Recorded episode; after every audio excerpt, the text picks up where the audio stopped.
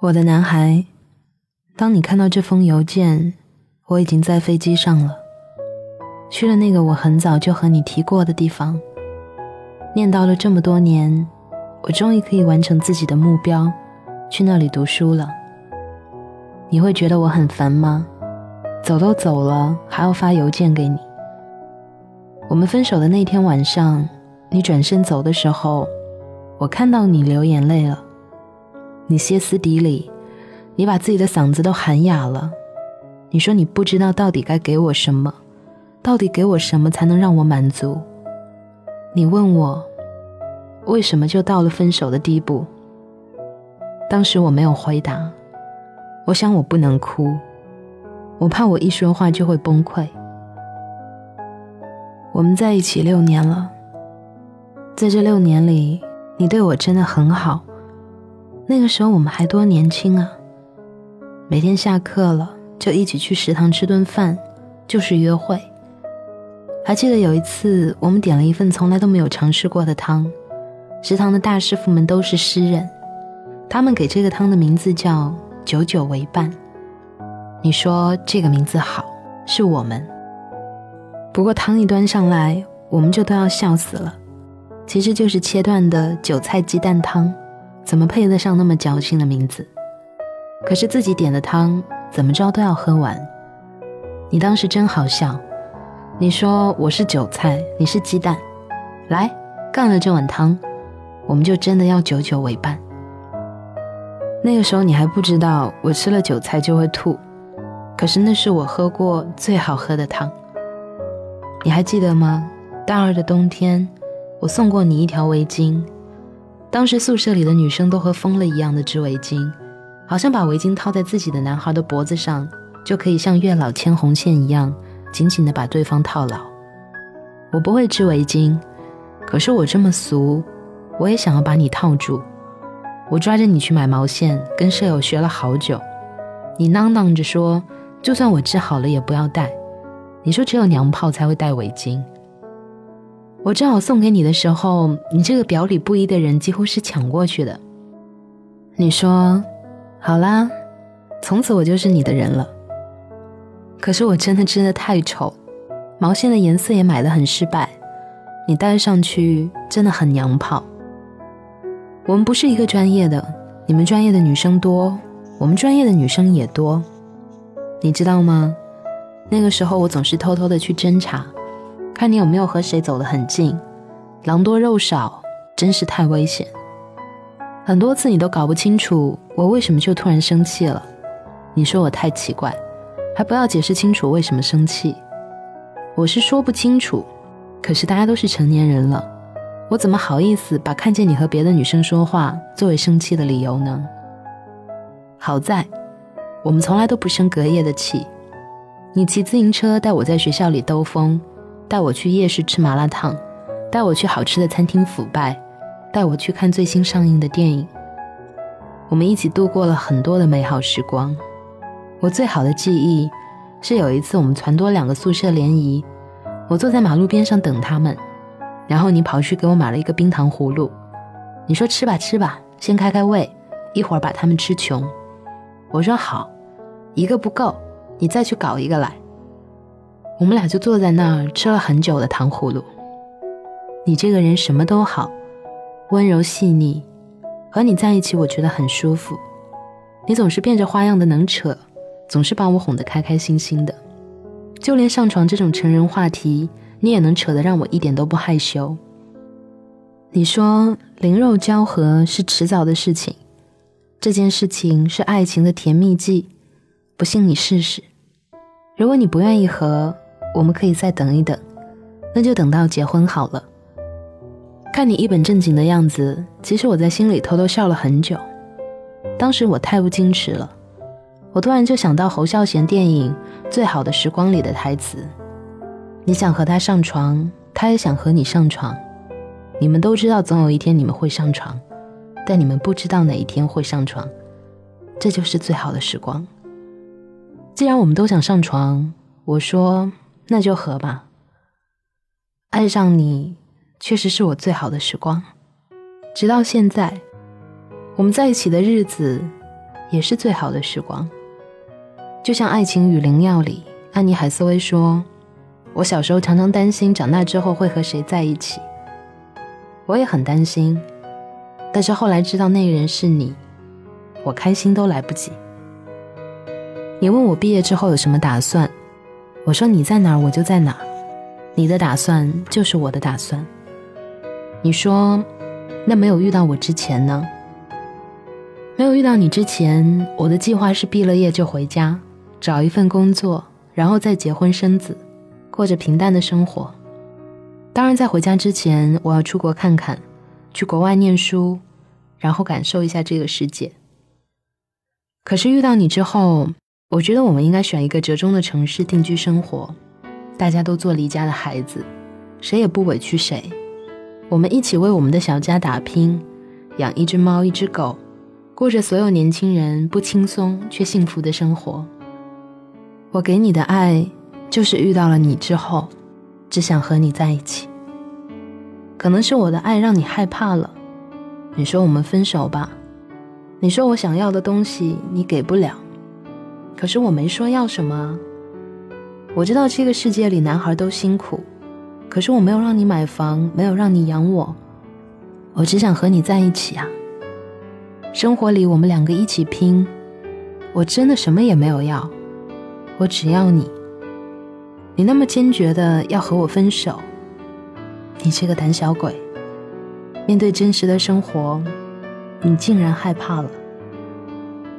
我说我在上海等你，我等你来找我，我不回家。我等你不害怕，我等你准备好。你摇了摇头，抱了我一下，然后看着我走。我就知道我们不会分手的，所以你去上海找我的时候，我那么平静。我说我知道你一定会来。我没有告诉你我有多怀疑。一个人的晚上，我哭了多少次。你到上海来，我们没有同居。朋友问我，你们为什么不住在一起？这样既可以省房租，也可以省很多乱七八糟的钱。我说不能让生活的柴米油盐和鸡毛蒜皮，在婚姻之前就耗尽了我们的浪漫。等各自变得更好之前，还是独自生活会比较好。我想了想，是这样吗？我不是这样想的。柴米油盐什么时候都会有，迟早都要面对。我不怕，我对我们的爱有信心。可是你没有，是你说你要一个人生活，一个人住，工作太忙，你没有时间照顾我。你不要结婚，你不想结婚，你说要等到你挣到足够多的钱才会跟我住在一起，因为那个时候我才不会跟着你吃苦，你才能给我我想要的生活。可是我真的从来都没有要求什么，我所有的要求。就是和你在一起。我说了很多次，我不怕吃苦。你还记得我给你读过我最喜欢的作家写的一句话吗？两个人在一起生活，就是从今以后，他将为我洗衣服、倒烟灰缸、铺床，我将为他分外辛劳的工作，每个月把薪水拿回家。我将永远不敢跟老板吵架。我想说，我们可以精彩。也要学会忍受平淡，但是我又不想表现出像一个恨嫁女。我说好，我等你。于是我等了你，等了三年。在这三年里，你总说现在不是时候，还不是时候，还要再等一等。又不知道什么时候开始，我们讨论结婚这件事情，你开始矛盾。你说结婚什么的好麻烦。还是这样，恋爱的状态最舒服，或者说，我还没有能力给你你想要的生活。我想要的生活，我想要的生活。可是我想要的生活就是他妈的和你在一起啊！我没有要求豪车，也不要别墅，甚至不需要在这个城市里的一室一厅。我所有所有想的。都只是想要跟你在一起啊！我只想跟你在一起，做你的妻子，我们一起过我们的小日子。我知道我不是另类，很多女孩和我一样，不要有车有房的男人，因为房子、车子，很多男人都可以给。可是相爱的多巴胺，只有自己喜欢的男孩才能给。这个世界不宽容，这个世界对谁都不宽容。可是我爱你啊，所以我愿意对你宽容。但是你总是把你的自卑和没信心推到我身上来，这样我也很累的。你突然这么敏感和自卑，敏感到翻我的手机看我的通话记录，查我的电子邮件，看我的微信通讯录。我突然想到当时的我自己，那个时候我那么爱你，也是这样的整天不安。所以我给你最大的安全感，随时报备行踪，和你解释每一个电话信息。我不希望你误会任何一点。我们宿舍联谊，你的上铺和我的下铺恋爱了。前几天我们一起去参加他们的婚礼，看他们交换戒指，看他们敬酒祝词。我舍友的婚纱那么美，他的笑容说着，他是全世界最幸福的人。你舍友敬酒的时候问我，你们什么时候结婚？等也等了太久了。我看到了你眼神的闪烁和躲避。那一瞬间，我相信我们不会结婚了。我始终无法安慰你，始终无法战胜你对我们共同生活的恐惧。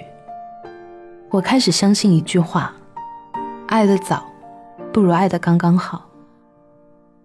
这么多年，我一次一次去表示自己想要和你在一起的决心，证明我们有能让我们过得好的能力，都被你一次次的推翻。可能是你真的太爱我，真的不允许我受一点点的委屈。我的脑子里有了这样一种奇怪的想法：或许你在等我离开你，等我和一个已经准备好结婚的男人走，这样你就可以抱怨这个世界真的好现实。这样，我们最终没有在一起，就不是因为你不够努力，而是因为我太势利，是你给不了我想要的生活。可是啊。男孩，我真的等你长成男人等了太久了，在这场感情里，我们都失败。我始终给不了让你相信我的证据，可能你永远都做不好和我在一起的准备。你已经不爱我了，你爱的是努力想要给我好的生活的你自己，而我在你心里，每说一次我们，就变得面目可憎，是一个逼着你给我幸福生活的恨嫁女。算了，可能分手对你我来说都是一种解脱。你不要哭，我依然爱你，爱那个和我一起坐在马路边的你，爱那个曾经给我擦过眼泪的你，爱那个还是一脸无畏的说我们要久久为伴的你。你问我到底要什么？可能我什么都不想要了。你别哭。这是我给你的笑忘书，祝你永远幸福。今天的节目就到这里了，欢迎大家添加我的个人微信号“主播木子 FM” 的拼音给我留言，跟我分享你们的故事和心情。晚安，好梦。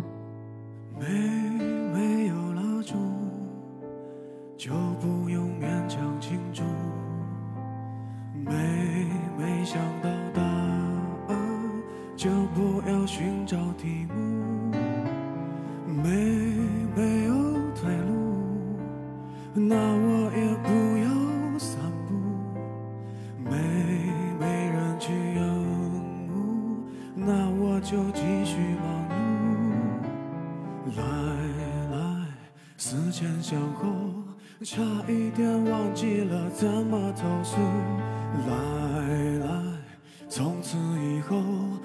不要犯同一个错误。将这样的感触写一封情书，送给我自己，感动的要哭，很久没哭。不是为天大的幸福，将这一份礼物，加一封情书，给自己祝福。可以不在乎，才能对别人在乎。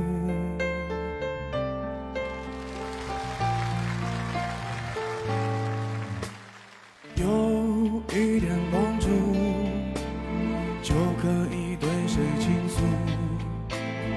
有一个人保护就不用自我保护。有一点满足就准备如何结束。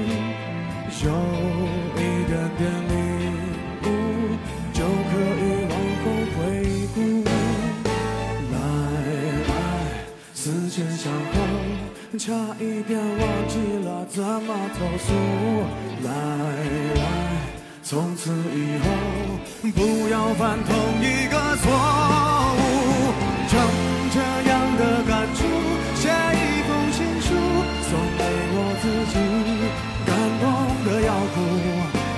就没哭，不是为天大的幸福。让这一份礼物，这一封情书，给自己祝福，可以不在乎。